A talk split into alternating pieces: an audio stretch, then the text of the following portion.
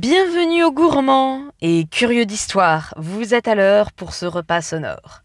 À chaque fois, un plat unique. À chaque fois, un aliment caractérisant les États-Unis et qui, à chaque fois, a sa place dans l'histoire du pays d'une manière parfois surprenante, amusante, mais dans tous les cas bien présent au fil de la gigantesque fresque chronologique des États-Unis. Sans plus attendre, prenez place et je pourrai vous servir votre première assiette d'histoire de l'Amérique. Et aujourd'hui, au menu, vous pourrez vous régaler avec l'épisode Au départ, ils étaient trois. Maïs, haricots, courges. Non, ce n'est pas le début d'une recette de cuisine équilibrée que je m'apprête à faire. Nous allons aujourd'hui nous réunir pour parler d'un nous allons aujourd'hui nous réunir autour de la table pour parler d'un régime alimentaire suivi par les Amérindiens et ensuite les colons ayant vécu en Amérique du Nord. et ensuite les colons s'étant installés en Amérique du Nord. Ce trio, maïs, haricots et courges, nous sommes obligés d'en parler en premier du fait du symbole qu'ils représentent, puisqu'ils sont en fait associés aux origines de l'alimentation en Amérique du Nord. C'est bien eux qui ont nourri avec succès les hommes qui, arrivés d'Europe, n'étaient pas forcément familiarisés à ces nouvelles plantations. Et oui, nous ne pourrons pas parler de burgers, soda ou nuggets. Et oui, nous ne pourrons pas parler de burgers, soda ou nuggets aujourd'hui. Mais et en... Et oui, nous ne parlerons pas de burgers, soda ou nuggets aujourd'hui, mais bien de végétaux, de fibres, de légumes, de potager. Vous pourrez penser que pour cette première émission, le repas que je vous propose est frugal, pas très appétissant. Vous vous attendiez à quelque chose de gargantuesque. Et pourtant, je vous propose d'ouvrir grand vos oreilles et votre bouche, de mettre les pieds sous la table et de vous laisser guider dans cette première dégustation d'histoire. Ce trio a été à la base de l'alimentation. Ce trio a été à la base de l'alimentation.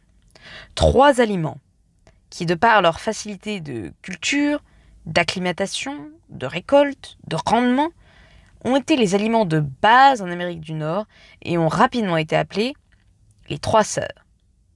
Pourquoi donc ce nom? Du fait de cette cohabitation et cette sorte d'entraide dans leur croissance. Malgré la différence de famille dont ils sont issus, un lien fusionnel entre ces trois aliments permet, ont permis des récoltes abondantes. Quel genre de lien, me demanderez-vous? Leur croissance était complémentaire. Les tiges du maïs jouant le rôle de tuteur ou poteau pour les haricots. Ces derniers, relâchant du nitrogène, étaient essentiels pour la culture des autres plantes dans la terre. Et les courges, avec leurs feuilles tentaculaires, permettaient de garder le sol humide et d'éviter l'assèchement. Mais examinons un par un ces aliments dans notre assiette. Piquons votre curiosité et dans un même temps un grain de maïs l'or jaune de l'Amérique. En français, maïs vient de l'espagnol maïs. Et c'est Christophe Colomb qui l'a ramené sur le vieux continent. Dans les Vosges, il a longtemps été appelé le blé de Rome, ou en Louisiane on l'appelle maïs. Venant certes d'Amérique du Sud, venant certes d'Amérique du Sud, il est remonté et a été adopté par l'Amérique du Nord. On le trouve régulièrement dans la cuisine américaine aujourd'hui, sous forme de pain, soufflé ou simplement grillé au barbecue. Il a acquis une reconnaissance nationale sur le territoire. En plus d'avoir l'admiration de tout un peuple, à la limite de la divinisation, il a cette autre réputation, d'être facile à cultiver. Il pousse dans un sol riche ou pauvre, apprécie le voisinage. Le maïs apprécie toutes sortes de voisins à côté de lui. Le maïs, de la famille des poacées, qui comprend aussi d'autres céréales comme le blé, l'orge, mais aussi le bambou ou la canne à sucre. Le maïs est facile à vivre. Il fait partie d'une large famille, la famille des poacées, qui comprend entre autres des céréales comme le blé ou l'orge, mais aussi le bambou et la canne à sucre. Toutefois, il faut mettre les choses au clair tout de suite. Si en disant maïs, vous avez l'image d'un petit grain jaune au goût sucré, avec un grand bonhomme vert qui vous sourit sur une boîte de conserve, si c'est cette image qui vous saute à l'esprit et qui vous paraît être la seule possible, hmm, c'est en fait une image tronquée, puisque vous avez en fait l'image d'un maïs hybride. En clair, vous faites une erreur sur la personne.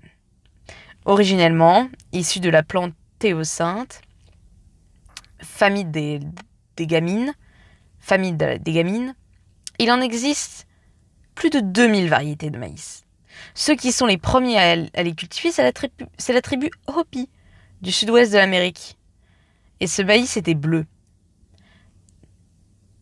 Ceux qui sont les premiers à les cultiver en Amérique du Nord, c'est la tribu Hopi, venant du sud-ouest de l'Amérique. Et ce maïs était bleu. Nous avons tous une vue réduite du champ des possibles en matière de maïs. Ce maïs, bleu, jaune, violet, brun, peu importe sa couleur, a été une part importante de l'alimentation des Amérindiens, des Amérindiens, qui utilisaient la nixtamilisation avant de le manger. Qu'est-ce que, la nixtamilisation C'est une solution alcaline faite d'eau chaude et de chaux, des cendres de bois. Alors, ne prenez pas peur en entendant ce mot. Il est long, il a des sonorités rudes, car si on prend le temps de si on prend le temps de décomposer ce mot, on comprend son sens. Nexteli signifie cendre et tamali, farine de maïs moulu. Ce mot est apparu au Guatemala entre 1500 et 1200 avant JC. Ce processus de le laisser tremper était pour rendre le maïs digeste, car une fois bien imbibé, sa coque dure sera fragilisée. Le péricarpe va être retiré et le maïs va ainsi libérer différents acides aminés. Cette technique est intéressante nutritionnellement, nutritionnellement parlant, notamment avec la niacine, vitamine B3, qui va être libérée également. Le contrôle, le contrôle et la prolifération bactérienne va être assuré également. En plus d'une facilité de culture, son bon rendement le mettait en plus d'une facilité de culture, d'un bon rendement, c'était un aliment calorique, riche en amidon et en huile. Il est devenu apprécié des colons qui œuvraient toute la journée dans la construction de leur colonie et qui exerçaient des métiers physiques. Pourtant, si les Amérindiens maîtrisent long. Une petite anecdote sur le maïs, car si les Amérindiens maîtrisaient parfaitement l'art de la nixtamilisation, en voulant, accélérer le processus, les colons ont eu des carences en ne laissant pas tremper le maïs. Et beaucoup sont tombés malades, avec notamment la pellagre, avec notamment la pellagre, une maladie de la peau qui engendre des démences, qui regroupe quelques symptômes comme des maladies de la peau, des démences ou des diarrhées. Penchons-nous maintenant vers quelque chose d'un peu plus vert, les haricots. Faire une liste exhaustive des types de haricots serait un exercice laborieux. Entre le red kidney, le white kidney, le navy beans, le scarlet, le runner runner's beans, le black beans, le lima, c'est cela prendrait trop de temps de tous vous les lister. Mais ils restent à la base de l'alimentation. Ils viennent tous d'Amérique du Sud et on nourrit le Nouveau Monde. On peut évidemment s'attarder sur quelques-uns. Le haricot lima vient du Pérou et a été apporté en Espagne au XVe siècle. Il a été nommé comme le nom de la capitale du pays où il est né, le Pérou.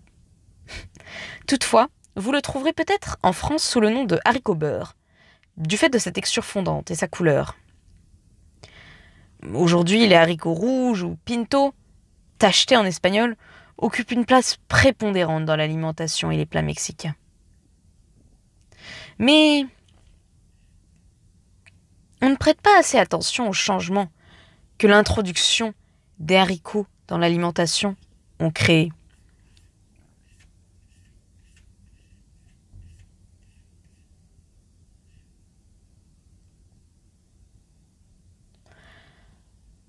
Pas cher et fiable en matière d'apport de protéines, les haricots sont devenus essentiels, voire vitaux. Tout comme les courges, il était cultivé en même temps que le maïs. C'était d'ailleurs son voisin. D'abord séché comme le maïs avant d'être trempé, il était apprécié dans des soupes, les potages et donnait des saveurs au saumon. D'abord séché avant d'être trempé comme le maïs, il était apprécié dans des soupes, des potages et donnait des saveurs au saumon. En complément du maïs, cela donnait un plat équilibré, avec assez de protéines, quand la viande ou le poisson venait à manquer. Avant 1500, alors j'y sais, les Indiens d'Amérique n'élevaient aucune volaille, ne connaissaient pas les produits laitiers n'avaient pas domestiqué, oh, n'élevaient aucun bétail, ne connaissaient pas les produits laitiers et n'avaient pas domestiqué les volailles. Lorsque les Espagnols sont arrivés, ils ont apporté les vaches, les cochons, les moutons. Pour vous dire que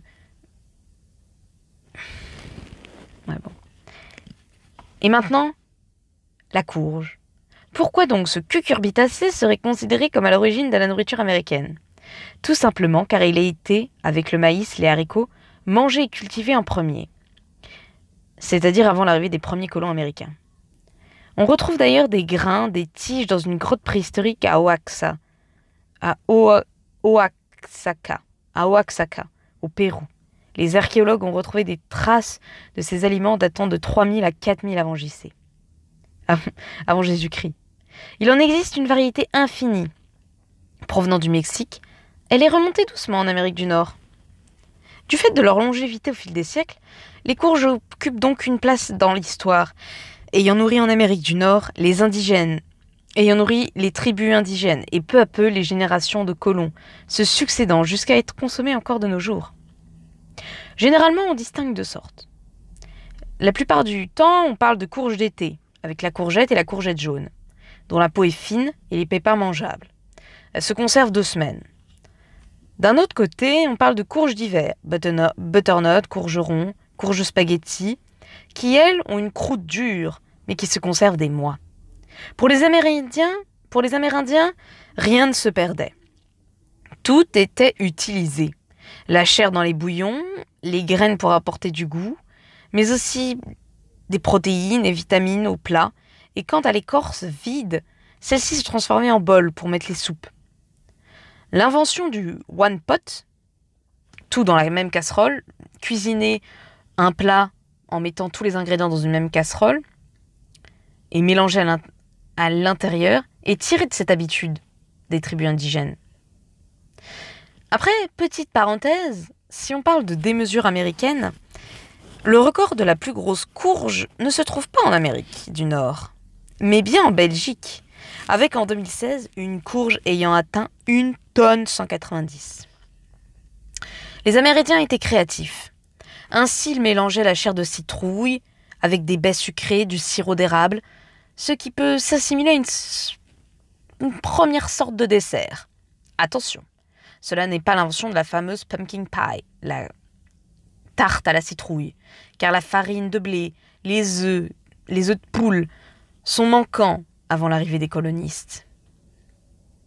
Avant l'arrivée des colons. Vous l'aurez compris, maïs, haricots et courges sont véritablement trois sœurs ayant grandi ensemble et qui ont été reconnues à la base de l'alimentation. Maintenant, laissez-moi vous surprendre dans les prochains podcasts par la diversification, de la colonisation du Nouveau Monde, et de ce fait des apports de connaissances, de savoir, de biens et d'une faune venue de l'Ancien Monde. Allez, vous reprendrez bien une assiette de l'histoire. Allez, vous reprendrez bien une assiette d'histoire. Pour avoir du rab, on se donne rendez-vous la semaine prochaine pour un nouveau podcast. À bientôt! Retrouvez-moi sur ma page Facebook et avec notamment quelques recettes inédites, simples et tout simplement délicieuses en lien avec notre podcast d'aujourd'hui. Car oui, La courge, par exemple, peut être facilement vue comme une alternative saine à un plat de spaghettis et vous serez surprise de pouvoir mélanger. Vous serez surprise qu'est-ce que peut vous apporter un bon plat de haricots? Allez, moi je vous dis à bientôt pour un prochain podcast.